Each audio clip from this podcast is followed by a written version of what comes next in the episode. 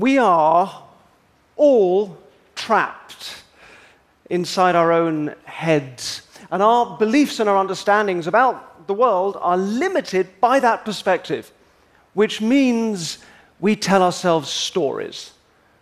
Right? So here we are in this infinite data source. There's an infinite number of things that we could think about, but we edit and delete. We choose what to think about, what to pay attention to, we make up a story. to make sense of what's going on. And we all get it wrong because we're all trying to navigate with our own skewed compasses and we all have our own baggage, but the stories themselves are utterly convincing. And we all do this, and a lot of the stories that we live by aren't even our own. The first ones we inherit at a young age from our parents, who, of course, have their own skewed beliefs, their own frustrations, their own unlived lives. And for better or worse, we take all that on board and then we go out into the world thinking maybe we have to be successful to be loved, or that we always have to put other people's needs first, or that we have some big terrible secret we couldn't possibly tell people. And it's just fiction, it's just stories. And we'd worry a lot less about what other people think of us if we realized how seldom they do. So I, I, I, feel that magic is a great analogy for how we edit reality and form a story and then mistake that story for the truth. And I've had a 20 year career uh, in the UK, staging big psychological uh, experiments on TV, and now that's on Netflix. Um, I also have a stage show. I've got my first Broadway show actually coming up called Secret. Just throwing that out there, no pressure. Um, that should be this year.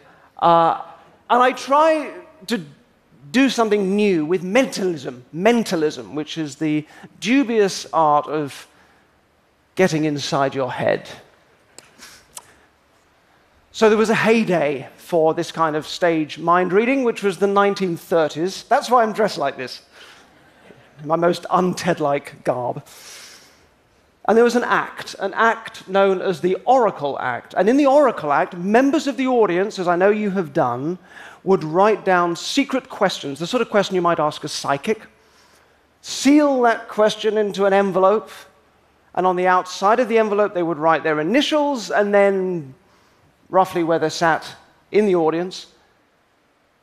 And then the oracle, the mind reader, would take an envelope one at a time. He wouldn't open it but he would attempt to divine what question was sealed inside. And if he got that right, he would try and answer the question for the person too. And the act spread like wildfire.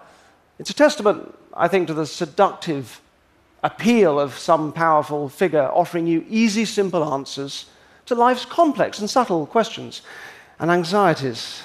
So thank you, all of you that wrote questions. I haven't seen these. I know somebody's guarding them, someone's collected them up. Thank you so much. Thank you, sir. I will take those now. Thank you, all of you that did this. Uh, I should say probably a couple of things uh, before I start. In absolute honesty, First of all, I can't see through these envelopes. They are sealed, they are thick black envelopes. You'll know if you wrote one, I can't see through them. Um, secondly, importantly, I don't know any of you, and nobody is playing along. That's not what this is. Thirdly, uh, I don't believe for a second that I have any special psychological gifts, let alone any psychic ones. So let's begin.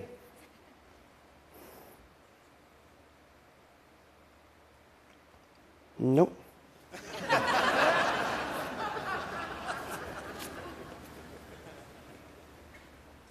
Okay, this. Oh, nice. Okay, this one's interesting. There's a couple here. I can start with maybe this one. This one's interesting because the writing undulates. There's a sort of an up and down thing, which normally, not always, normally means that the person doesn't know the answer to the question themselves. So it's normally a question about the future, right? That sort of suggests uncertainty. So I'd say it's a, a lady. Age wise, it's a little difficult to tell from this minimal handwriting, but I'd expect maybe, maybe 30s, maybe 40s, but let's find out. It says, and a question about the future, it says JN uh, center. So it's going to be somebody in this big central section here. If you think this is you, if you wrote one, could you make a fuss? It's a bit difficult for me to see. In the center. Hi, give us a wave. So J. Um, Jane, Jessica? Yes. Which one? Jessica. Jessica. Thank you. Just a guess. Little murmur of approval. Thank you. Um, I'll take it. Um, all right, so Jessica, I won't ask your age, but is it a question essentially about the future? Mm-hmm. Yes? Yes. Yes, okay. All right, so what do we ask? What does um, Jessica ask about the future? So, uh, am, am I okay with late 30s, early 40s? Is- I'm going to have to sort of. take it. I'm taking it. Okay, all right. okay, so it's important because we ask different questions depending how old we are. I think with you this is going to be just just say just say I'll take it again. Just say those words. I'll take it. Virginia, you from Virginia? Uh, yes, I am. Yeah. So I think this is a lady. I think this is a lady who wants to leave Virginia. I, I think you're looking at plans, or, or it's whether or not things are going to come together to get up. And, uh, show, show, me, show me your hands. Uh, other side so I can see fingernails. Okay, I think you. I think it's. I think you have a farm, and it's whether or not you're going to sell your farm and get out of Virginia. Is this right? Absolutely. All right, great. Thank you. It's a great question. It's a, what, what, what was the actual question? What, was, what did you put? Will I sell the farm in Virginia? Will you sell the farm? All right, so look. It's a great question if you are pretending to be psychic because it's about the future, which means I can give you a yes or no on this. It means nothing. You have no way of verifying it. Um, and a dangerous thing to do, really. If I say yes or no, it'll just stick in the back of your mind and it can't not start to affect you know, decisions you make. So, a dangerous thing to do. Um, however, yes, I think you will sell the farm. Um, because I think you're the sort of person that, in the nicest way, will get what you want. I think, um, I think when there's things you want, you tend to focus on them at the expense of other things that you know you probably should be focusing on more. Would you agree? Uh, educated, um, you spend a few years in. s- Say yes again. The word yes quickly. Yes. No. No. California, Berkeley is a bit of a guess, but I went to Berkeley. Yes, I did. Yeah. Doing that. So listen, it's a yes. Oh, and you've, you've been to India recently as well. There's just a tiny, tiny little thing going on there. Yes, no? Yes, I Yeah. just got So it's a yes from me. I just don't want to say it like it's written in the stars because it isn't, and you need to take responsibility for it. Would you accept that as an answer to your question, though? Yes? Yes. Fantastic. Have a seat. Thank you. Let's do another one. Um, uh, A, AH, also in the center. AH. This would be a man, little older, maybe late 40s, I would say, for this. AH center. Stand up for me if you think this is you. AH, hi, let's get a microphone to the sky. Quick as we can on camera would be Yes. amazing. Oh, look at that. Freeze. Don't move. Don't move. Keep absolutely still. Are you standing? Where are you? I Uh, am standing. I'm not that short. Okay. All right. Now you've okay. You've changed that. There was just something you did as you as you got up. Yes or no? Have you put something on here? You're not doing it now, but you did it as you stood up. To do with your left, either your left leg or your left foot. Yes or no? Just yes or no. Yes. Yes. All right. He was giving us a nice clear signal as he stood up. All right. I'll try and be quick on this. Put your weight on your left hand side and say yes for me. Yes. Take your hand out of that pocket. Put your weight on the other side. Change hands with the mic and say yes again. Yes. You, oh, you've got, you've, you're, you have a dislocation in the big toe on your left hand side. Yes. Thank you so much. Great, good one. Take a seat, take a seat. All right, can I get the microphone? I'm going to change microphone for this. Can I grab a mic up? Thank you. Um, thank you so much. Just- That would be great there. I'm going to change mic because hopefully you can now still hear me. Because I'm going to blindfold myself. And I'm doing this now so that I don't. So I don't have the clues as you stand up. I can't see where you put your hands. I can't see how you respond to what I'm saying. Can't see what the people next to you are doing either. If they know the answer to the question, that's always very helpful. Um, I won't have those advantages. But strangely, this frees me up. And I want this to free you up as well. So if you didn't write a question, but you wish that you had done, uh, you can still take part. The point of writing the question is only that it just kind of gets a nice, clear, succinct wording in your head So if you can do that anyway, if you can just find a question in your head, make it clear and succinct, just send it to me. And I'll try and do this now without anything uh, written down. So just start to form questions, but send me your name as well. That's important. My name is uh, whatever that last guy was, sorry, and, you know, what's strange about my feet, or whatever the question was. So name and, and question. There is somebody already, at, I'm guessing you're quite near the front because your name is quite uh, clear. Feels like you're in the center at the front. Okay, let me just. Alan? Feels like there's an Alan, and you're near the front. You're, qu- you're going to be quite near the front, vaguely central, I think. Feels like it's coming from right there. Feels like a man, maybe six, early 60s, something like that. Yes. Okay, so, oh, you got a mic? Great, thank you. It's got a mic to this guy. Uh, Alan, just, uh, just say stop when I get to you so that I know where you are and where to face. Stop. You Capricorn?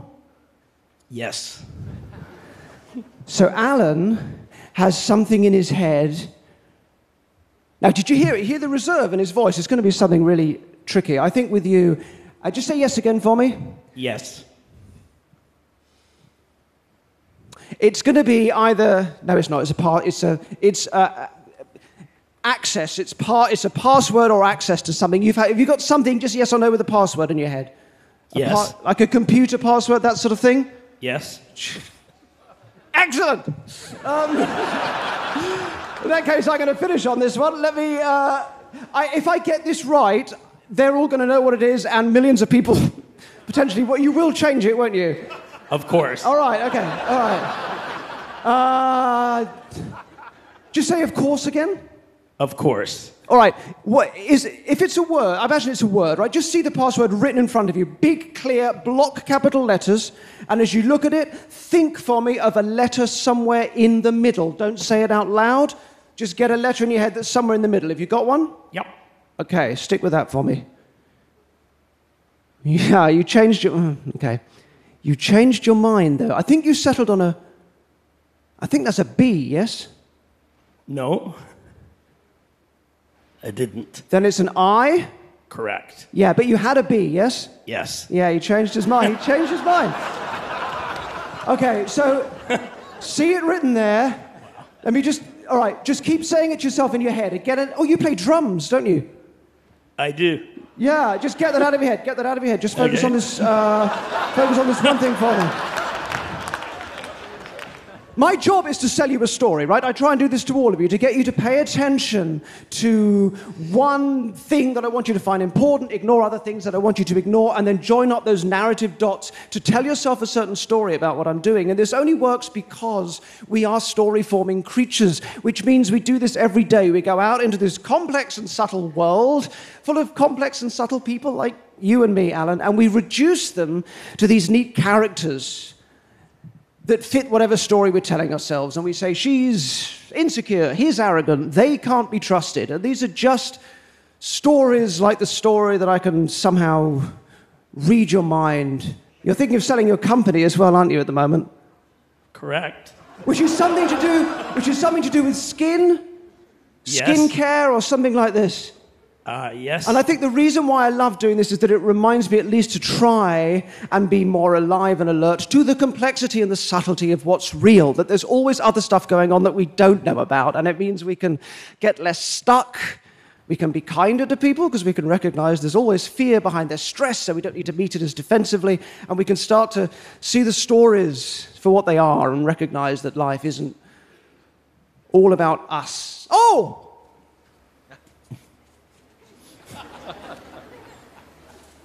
Your password, where are you? Where are you? Where is it? Right here. Your, stand up for me. Your password is Ariboy, A R I B O Y, is that right? That's correct. Then thank you so much. Thank you very much indeed. Thank you.